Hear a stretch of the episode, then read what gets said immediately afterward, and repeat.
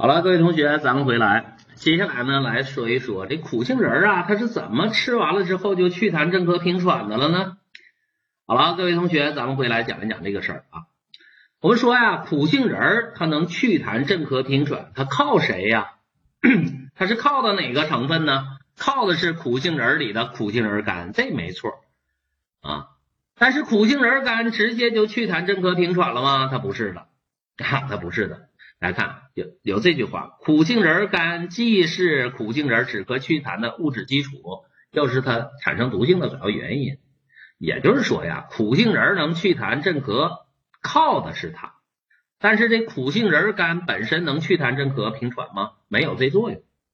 但是呢，比如说啊，峰哥呢吃了苦杏仁苷了，吃到肚子里之后，这苦杏仁苷吃到肚子里的是苦杏仁苷。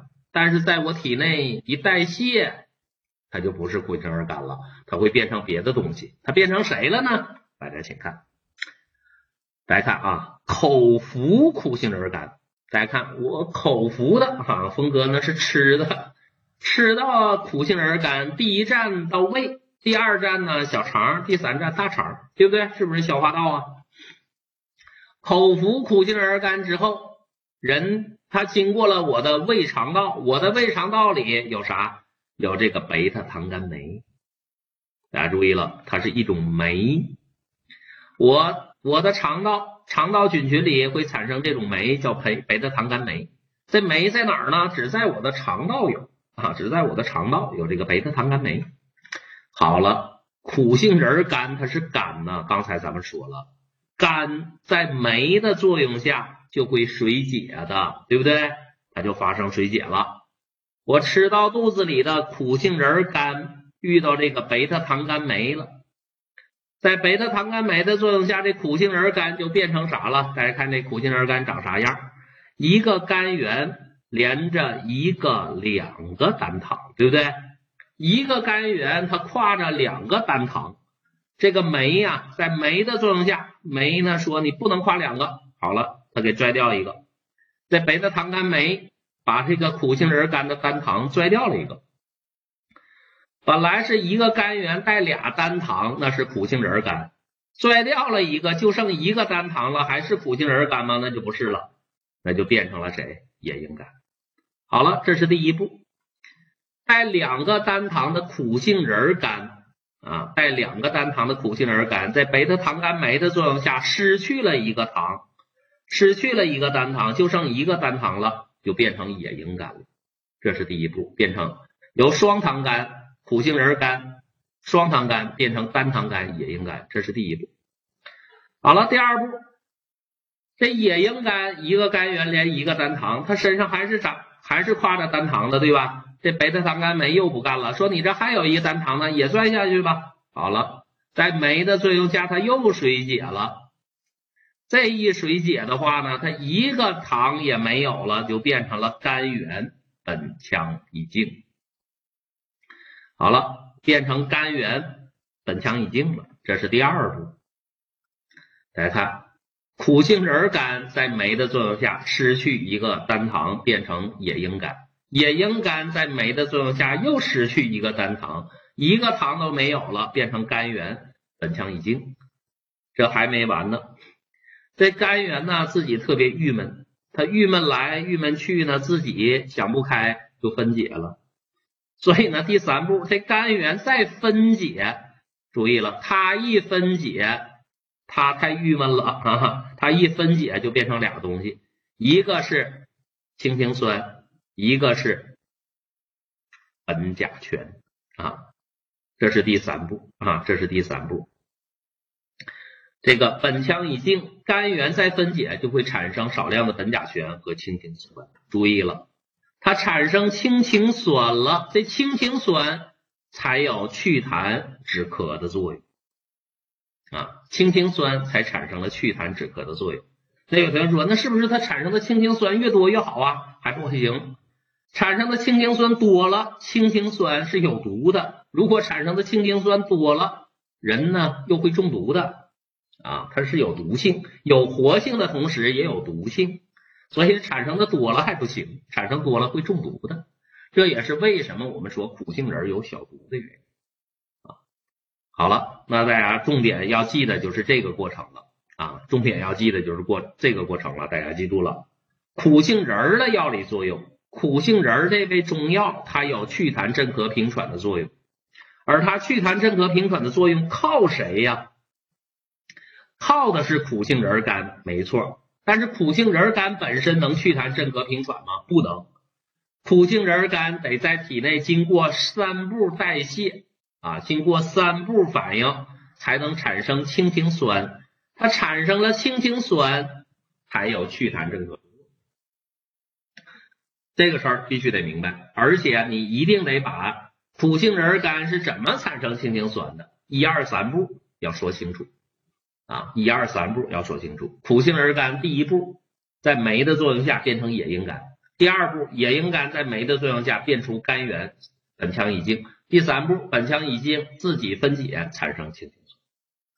它得通过三步才能产生这个氢氰酸。而且呢，我问问大家，如果苦杏仁干先变出氢氰酸来啊，如果苦杏仁干先变出氢氰酸来，离不开谁？是不是离不开这个贝塔糖苷酶呀？贝塔糖苷酶在哪儿呢？在肠道菌群，在人的肠道。所以呢，请问大家要注意这这个口服有效，静脉注射无效。苦杏仁干口服有效，我把苦杏仁干吃了，它能祛痰镇咳平喘。那如果我把苦杏仁干静脉注射到我的血管里，还有祛痰镇咳平喘的作用吗？没有。为啥没有？你如果把苦杏仁干静脉注射到血液中，它能碰到肠道菌群的贝塔糖苷酶吗？它碰不着这个酶，它能产生氢氰酸吗？就产生不了。所以呢，这个要注意了。好了，这就是苦杏仁干它的药理作用。苦杏仁能祛痰镇咳平喘，靠的是苦杏仁干，但是真正发挥药效的是谁？是氢氰酸啊，是氢氰酸。好了，这个事儿搞明白没？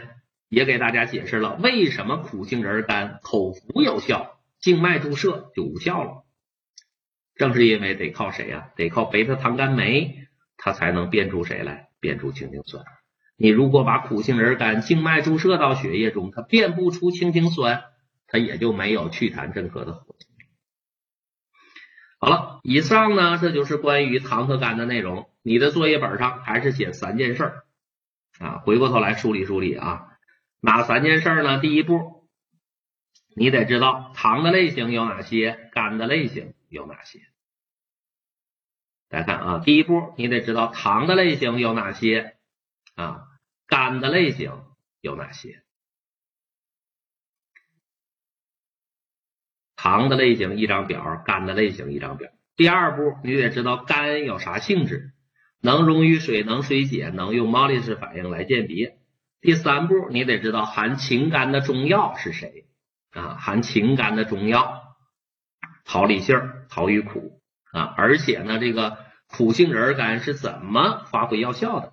第一步变成谁？第二步变成谁？第三步变成谁？得说清楚。好了，这就是糖和肝的内容啊，这就是糖和肝的内容。接下来呢，咱们做题哈，咱们通过题呢来检测。大家首先看第一题，这是考你糖的类型，问你谁是甲基五碳糖，考的是单糖。糖呢分单糖、低聚糖和多糖，单糖呢又分五碳醛、六碳醛、甲五醛、六碳酮和糖醛酸。人家问你的是谁是甲五醛啊？谁是甲基五碳醛？我看二零八三同学口诀再记一记，大家看啊。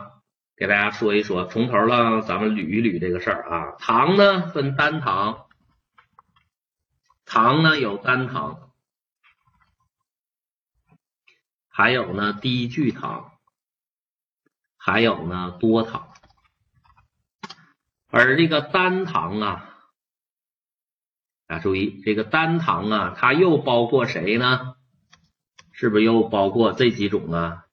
五碳醛。又分为五碳、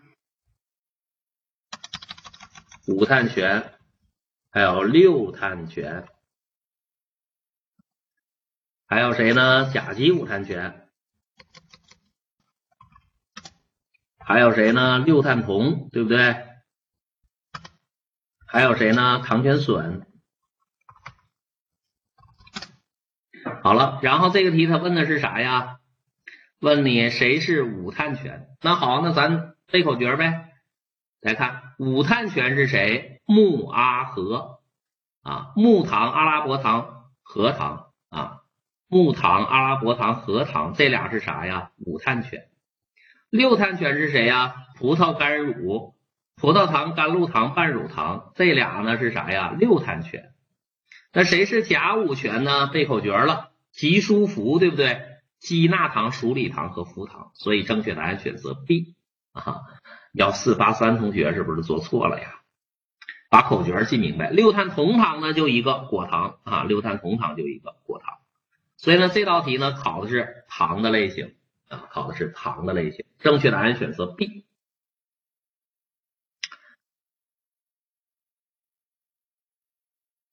好了，那我们再看下一题，问你氧苷根据肝源不同又分哪些种？这是个多选题。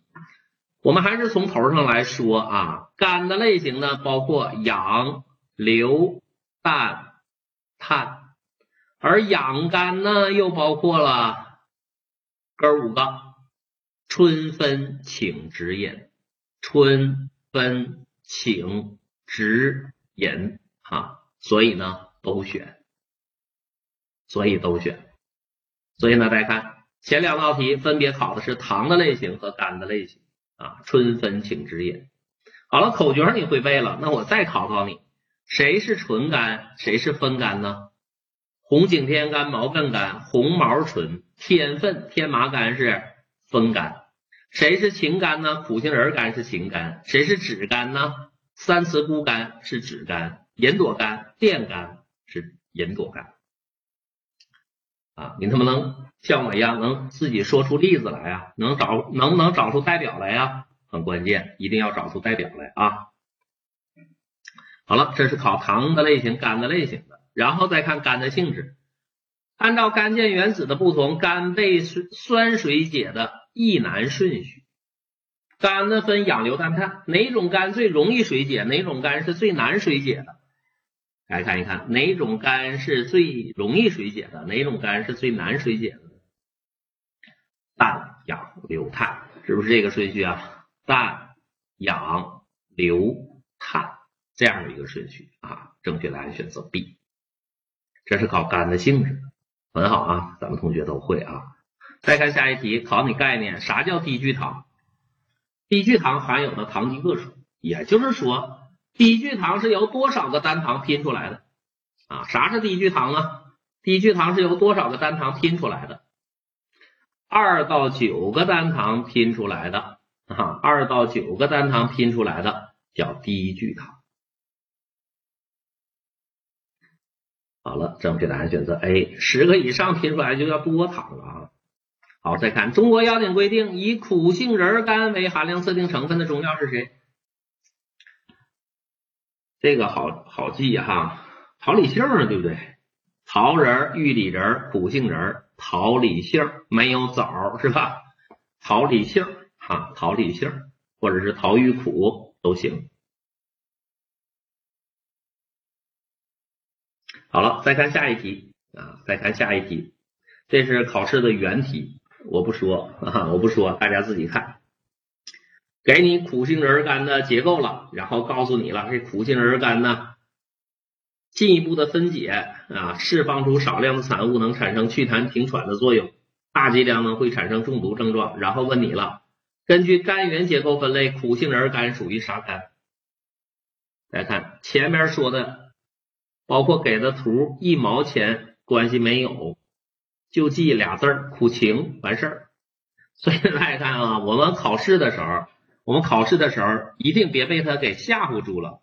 他给出来的这些信息呀，一点用都没有。给出来的这些信息就是吓唬你的，你直接就背个苦情就行了。苦杏仁干是啥？情感就完了。他给出这个图呢，咱们看一看，它为啥是情感呢？甘源和糖是通过哪个原子连一起的？通过氧原子连一起的。所以苦杏仁苷它是属于氧苷中的情感啊，它是属于氧苷中的情感。所以这道题呢是吓唬人的，他开前面说的一些废话，包括给你的图片，一毛钱关系没有，一点用都没有，直接背个口诀苦情完事儿。那好，那如果今年我给你换了，我问你红景天苷属于啥苷呢？红景天苷属于哪种苷呢？我在这儿给你贴个红景天苷的图片，它是属于啥苷？红毛醇。红景天苷、毛茛苷是啥？醇苷。天麻苷呢？酚苷。所以呢，大家看这个题实际上考啥的？就是考你苷的类型。所以呢，通过这个题呢，我也提示一下同学们，考试的时候别被他给吓唬住了啊！你别被这个考试题给吓唬住了，你得问审清题意，看看他到底问的是啥。跟这个图跟前面那些废话都没关系啊！好了，那学到这儿呢，生物碱咱学完了，苷呢咱也学完了，作业会不会写？大家注意了，咱们每一个成分一个成分讲的，每个成分咋学？三步走，对不对？第一步要认识它，要知道它长着什么结构，有哪些类型。第二步要知道它有啥性质。第三步。要知道含这个成分的中药是谁，你会发现每个成分都是这三步。这回大家的思路理清楚了。